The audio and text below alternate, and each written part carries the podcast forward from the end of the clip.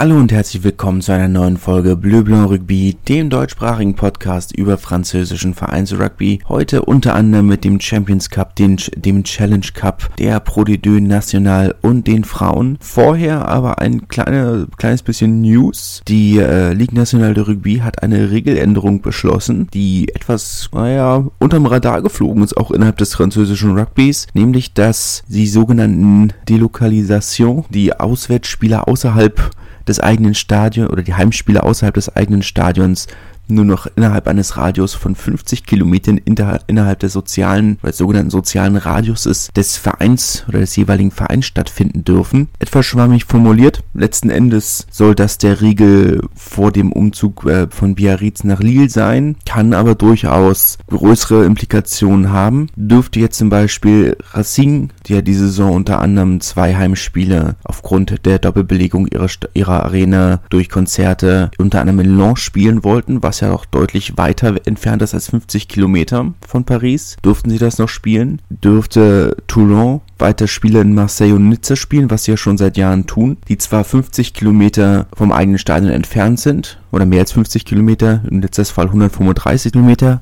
aber eben noch in der Provence wären. Ist das noch der eigene, in Anführungszeichen, soziale Radius? Man weiß es nicht. Ist also noch äh, relativ offen, was genau das heißt. Dürfte Clermont weiter in Saint-Etienne spielen, die größeren Spiele, auch wenn sie das in der Liga bisher nicht getan haben. Dürften Paris oder dürfen die Pariser Vereine in Lille weiterspielen, was sie immer mal wieder getan haben. Es ist alles noch etwas offen. Außerdem sollen nur noch vier, soll man nicht mehr mehr als vier Spiele außerhalb des eigenen Stadions spielen dürfen, was glaube ich lange keiner mehr gemacht hat. Wie gesagt, Toulon waren ja eigentlich die, die es am meisten getan haben im Velodrom von Marseille oder eben in der Allianz Riviera von äh, Nizza. Toulouse natürlich auch immer wieder ein, zwei größere Spiele im Stadium, im Fußballstadion der Stadt aber alles in allem waren es ja nicht so viele Spiele. Muss man schauen, was draus wird. Fangen wir an mit dem Champions Cup und da ich mich ja hauptsächlich mit dem französischen Verein befasse, werde ich mich auch auf die Französ oder die Spiele mit französischer Beteiligung äh, konzentrieren und die anderen ein bisschen außen vor lassen. Ich versuche mich ein bisschen kürzer zu fassen, weil so sind es ja schon eine ganze Menge Spiele mehr.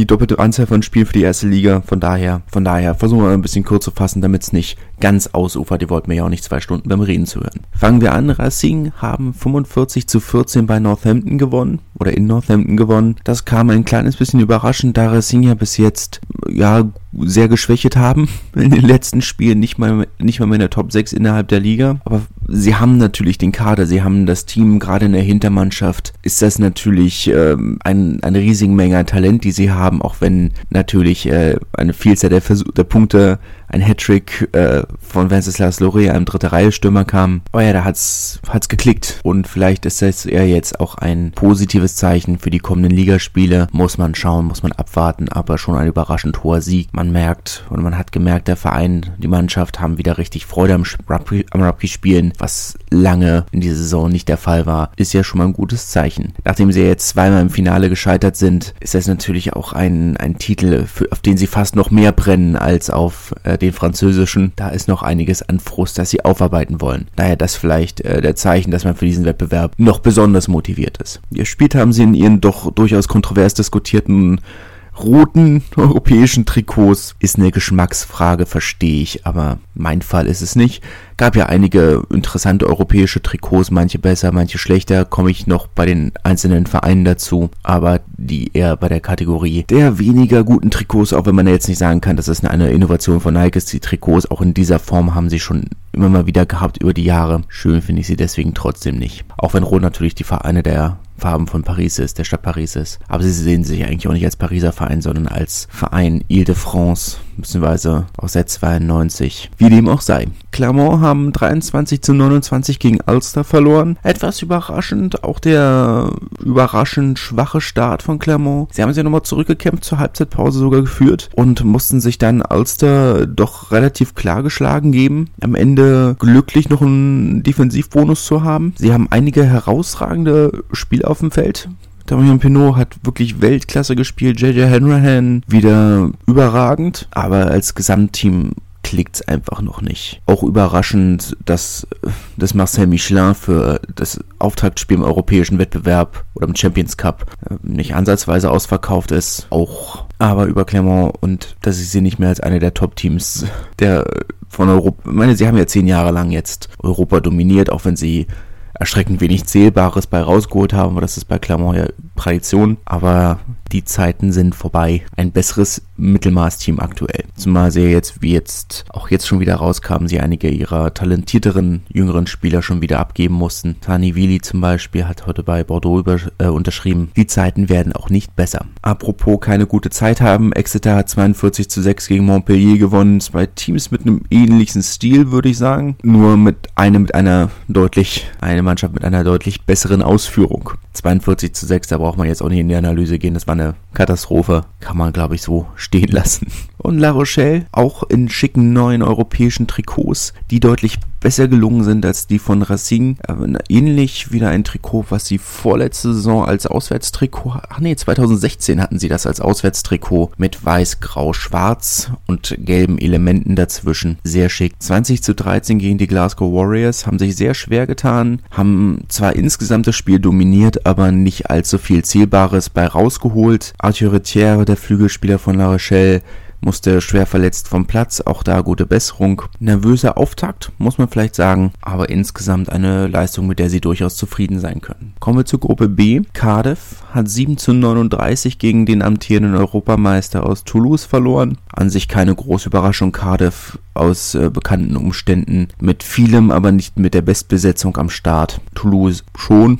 Und vor 10.000 Zuschauern haben sie dann wirklich äh, im Schongang das Maximum rausgeholt. Auch dazu dann wenig zu sagen mit Offensivbonus natürlich. Da kommen dann jetzt noch härtere Aufgaben auf sie zu. Ein hartes Nüsschen hatte äh, Bordeaux zu knacken. Das haben sie leider nicht geschafft im Duell der Tabellenführer. Der Tabellenführer der Top 14 Bordeaux hat zu Hause 13 zu 16 gegen den englischen Tabellenführer Leicester verloren. Ähm, bei schwierigen Wetterbedingungen hatte Leicester mit seinem traditionell sehr guten Sturm äh, relativ viel Erfolg und gute Bedingungen. Bordeaux mit seinem traditionell deutlich offeren, offeneren Spielstil, deutlich größere Schwierigkeiten, auch wenn man meint, sollten die Wetterbedingungen genauso gewöhnt sein wie die Engländer. Das ist vielleicht auch noch ein Lernprozess. So oft war Bordeaux ja noch nicht in Europa aktiv. Hatten am Ende des Spiels noch die Chance, näher ranzukommen, mussten dann aber ein Penalty abgeben sodass das Spiel dann vorbei war, hatten aber doch die Chance durchaus noch mit dem Versuch, äh, einen, einen Sieg zu holen, waren nah dran. Aber es sollte nicht sein. Muss man sich jetzt, glaube ich, noch keine allzu großen Gedanken machen. Insgesamt eine souveräne Leistung. Ich denke, da kann man mit zufrieden sein. Das ist, oder kann man nicht mit zufrieden sein, weil sie nichts Zählbares rausgeholt haben, außer dem Defensivbonus. Verdammt wenig hat auch Stade Francais bei seiner großen Rückkehr in den Champions Cup geholt. 36 zu 9 sind sie in Connacht untergegangen. Das ist schon peinlich gewesen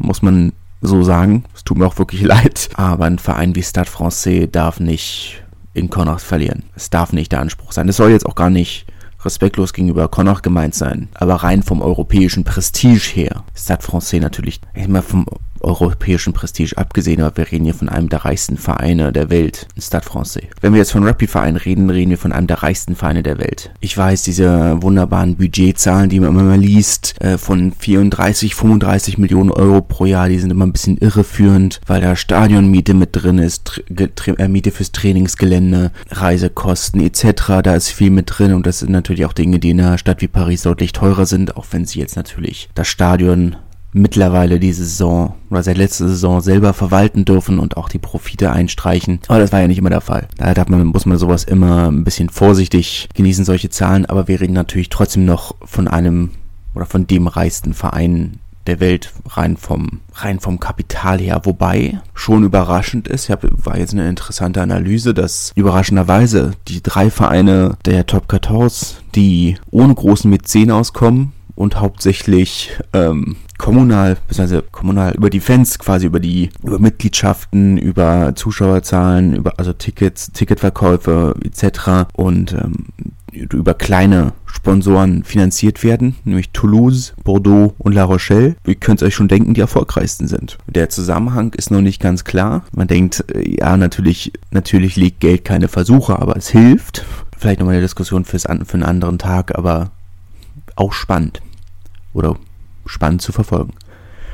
Castra ist ganz knapp am englischen Meister gescheitert. Die Harlequins haben 20 zu 18 in Pierre Fabre äh, gewonnen. Der erste, die erste Heimniederlage für Kassel in knapp einem Jahr. Ein deutscher Nationalspieler war auch im Einsatz. Julius Nostadt durfte etwas über eine halbe Stunde ran. Was, das soll jetzt gar nicht gemein klingen. Eigentlich für mich so ein kleines bisschen zeigt, dass sie den Wettbewerb nicht so richtig ernst nehmen. Was sie oft nicht tun. Anders kann ich es mir nicht erklären, da Julius Nostadt trotz guter Leistung am Anfang der Saison eigentlich nicht mehr zum Zuge gekommen ist. Gesagt, wirkt für mich so ein kleines bisschen wie rotieren. Wie gesagt, ist nicht böse gemeint, überhaupt nicht. Oder kein, als Kritik an Nostadt verstanden zu werden. Eher an Kassre, die ihn nicht eingesetzt haben, trotz guter Leistung. Dass es einen wundert, weshalb sie ihn ausgerechnet jetzt äh, gegen den englischen Meister einsetzen. Außer, oder die einzige Erklärung, die mir einfällt, ist, sie rotieren. Waren am Ende knapp dran, ähm, wollten sich, waren sich etwas uneins, ob sie auf den Drop Goal gehen, ob sie Pick and Goes für einen Versuch machen, ob sie Penalty versuchen rauszuholen. Aber gut, ich meine, wir wissen alle, Ende des Spiels, ähm, sie haben sechs, sieben Phasen gespielt, aber sowas lässt ein Schiedsrichter heutzutage nur noch sehr selten in der Form laufen.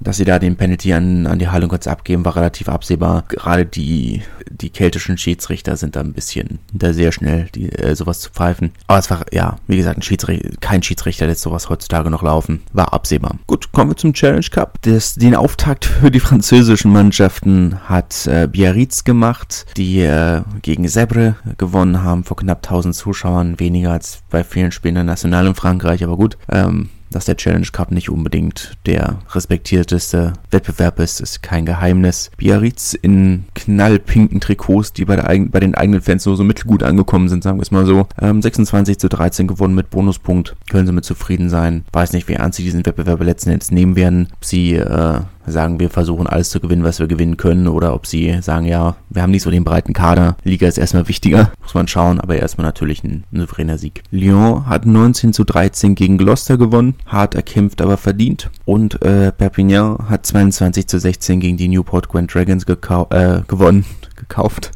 Äh, in schicken europäischen Trikots in hellblau mit äh, grauen und weißen Streifen. Sehr schön gefallen mir gut. Ich kann mir vorstellen, dass USAP diesen Wettbewerb äh, durchaus, oder dass sie da weit kommen werden, auch wenn sie rotieren, weil sie ja durchaus ähm, einen sehr breiten Kader haben. Kein Verein in, in, in, Europa hat so viele verschiedene Spieler eingesetzt wie USAP und trotzdem so viel Erfolg gehabt. Das kommt auch zusätzlich dazu. Aber generell, niemand hat so viele Spiele, verschiedene Spieler eingesetzt. Mal schauen, was draus wird. Natürlich auch wenn die Newport Grand Dragons natürlich jetzt nicht der prestigeträchtigste Gegner ist oder sind. Und als letzte französische Mannschaft hat Po gegen Lonarish gespielt, haben 17 zu 33 verloren. Keine große Überraschung, auch wenn vielleicht in der Höhe etwas enttäuschend, aber haben auch schon ein Spiel zwar erst gespielt, aber schon ein zweites gewonnen. Ihr Spiel gegen die Saracens dieses Wochenende wurden aufgrund von Corona-Tests, äh, Corona-Fällen bei den Saracens schon abgesagt. 28 zu 0 Bonuspunkt Sieg ist ja schon mal nicht schlecht. Kommen wir zu Pro D2.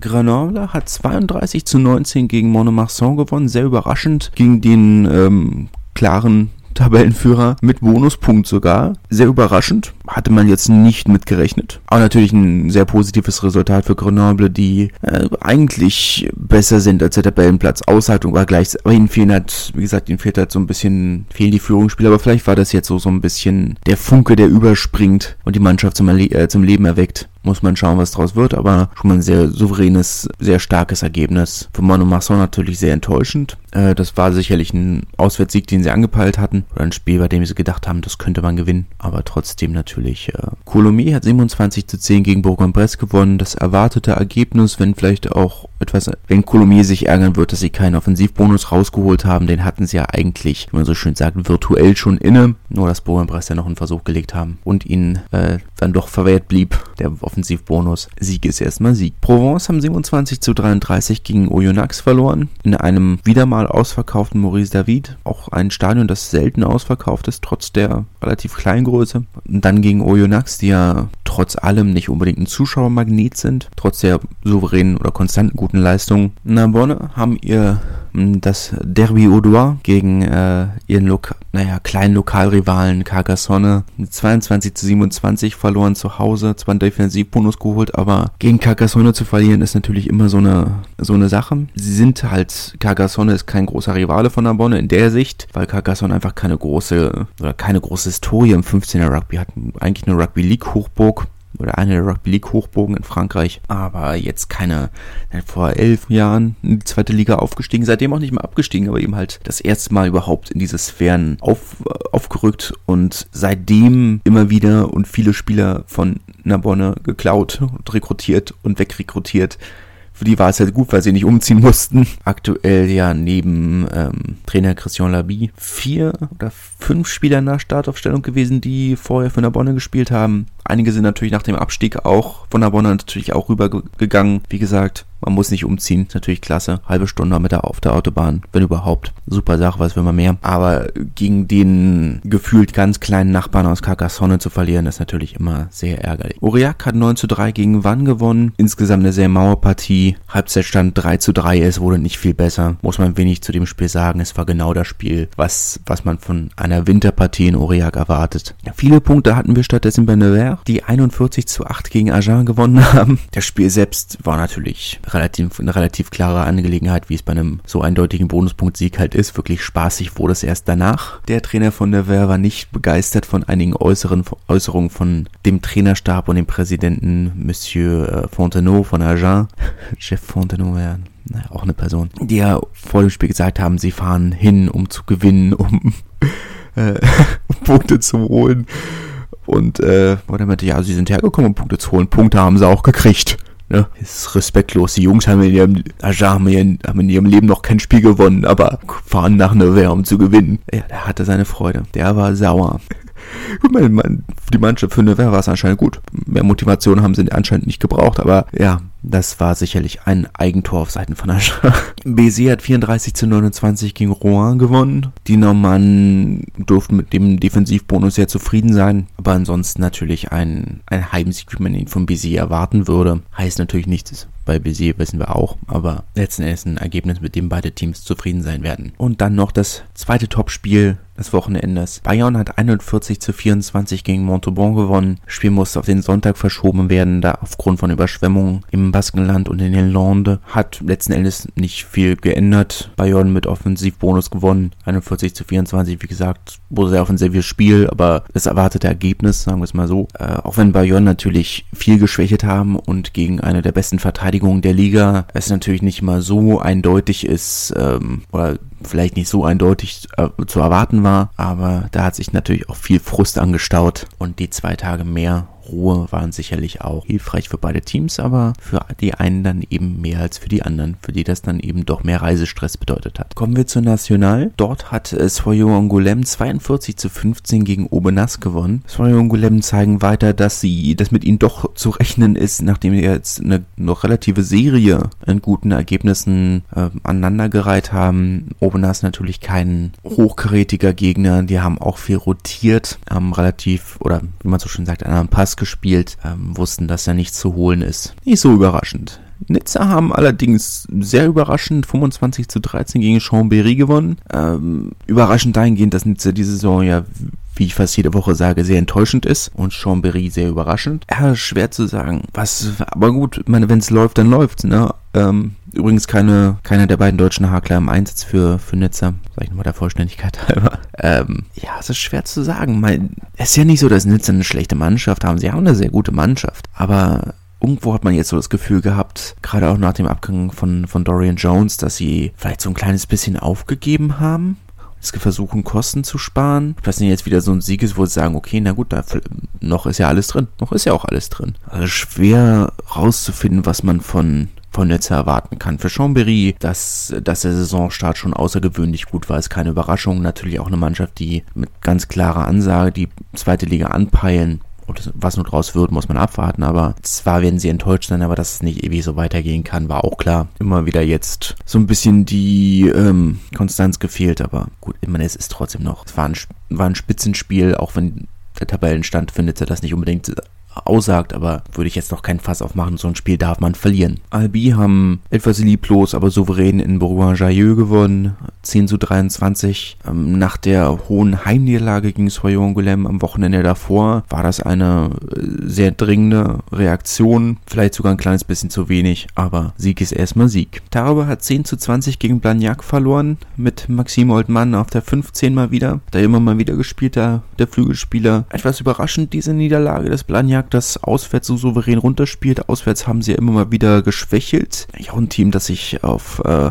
auf ihre Heimstärke verlässt so ein bisschen. Darüber fallen immer so, fallen ein bisschen weiter. Das ist die dritte Heimniederlage in Folge. Was da los ist, keine Ahnung. Zumal das Wetter eigentlich mittlerweile gerade gegen Blagnac, die ja doch ein bisschen sonnenverwöhnt sind in Toulouse, beziehungsweise bei Toulouse in den Pyrenäen eigentlich mehr Schwierigkeiten haben sollten. Manchmal muss es ja auch laufen. Marseille hat 22 zu 6 gegen Syren gewonnen. Ein äh, Derby. Die Spieler von Syren haben wohl nicht mal einen Bus spendiert bekommen. Die sollten wohl die 20 Minuten Fahrt ohne Verkehr mit dem Auto selber machen. Nicht mal gemeinsam angereist, was in einer zumindest der Form nach professionellen Liga doch schon etwas überraschend ist. Haben wohl nicht mal gemeinsam Mittag gegessen, was selbst im Amateur-Rugby äh, in Frankreich gang und gäbe ist, dass man vorm Spiel gemeinsam Mittag isst. Aber gut, vielleicht hat man Massi sind natürlich, war natürlich haushoher Favorit, dem sind sie auch gerecht geworden, aber es hätte auch deutlich höher ausgehen können. Scheint Syren ja doch relativ souverän gespielt zu haben. Das Spiel leider nicht gesehen, muss ich zugeben, war ähm, am Champions Cup Wochenende keine Priorität, muss ich in Fairness sagen. Es tut mir auch leid, aber da man ja auf Modern Sports TV über die Website äh, die Champions Cup Spiele live und gratis und legal gucken konnte, war das dann jetzt in dem Fall die Priorität, auch wenn die National natürlich dasselbe auf YouTube oder Facebook oft bietet und das sonst eine gute Option ist.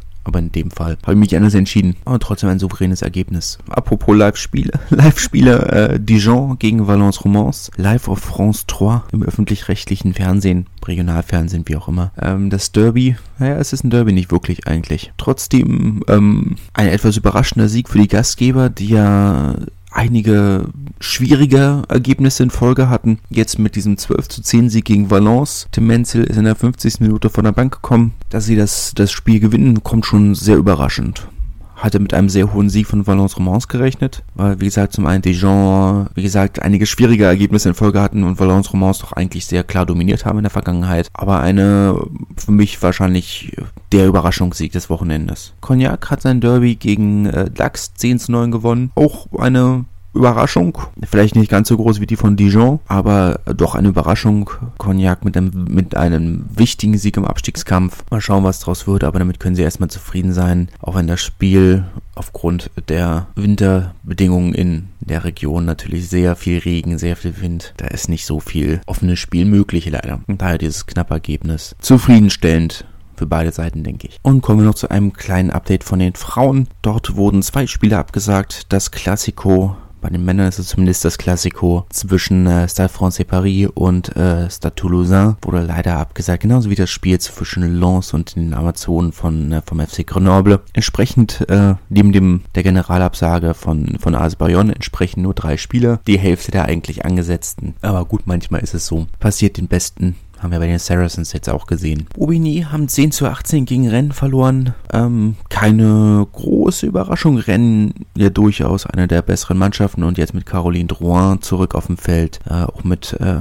einer Weltspielerin oder zur, zur Weltspielerin des Jahres nominierten Spielerin durchaus auch dann top besetzt. Bobigny fielen immer noch einige Spielerinnen, aber insgesamt keine große Überraschung. Beide äh, von diesem Spieltag abgesagten Spiele übrigens in Pool A. Dort wird es also mehrere Nachholspiele geben müssen. Wie das den Kalender beeinflusst, keine Ahnung, ob das hinterher ein Faktor ist, weshalb nicht Toulouse Meister wird, sondern oder Meisterin werden, sondern Montpellier oder Blagnac. Im Pool B hat das Stade Bordelais 20 zu 3 gegen Lyon gewonnen. Das Spiel äh, fand auch in Chabon-Delmas statt, direkt nach der Niederlage von ÜBB gegen Leicester. Noch vor sehr gut gefüllten Rängen. 20.000 waren bestimmt noch da für das Spiel. Eine wirklich gute Zahl, denke ich. Auch wenn das Ergebnis im Vornherein ja schon in der Form eigentlich feststand, ohne dem Lou irgendwas Böses zu wollen. Aber das Ergebnis, das so erwartbar war, Bordeaux ja durchaus das Team, das diese Saison am meisten überraschen kann, wenn sie in Top-Besetzung sind. Mit einige Spielerinnen, die jetzt äh,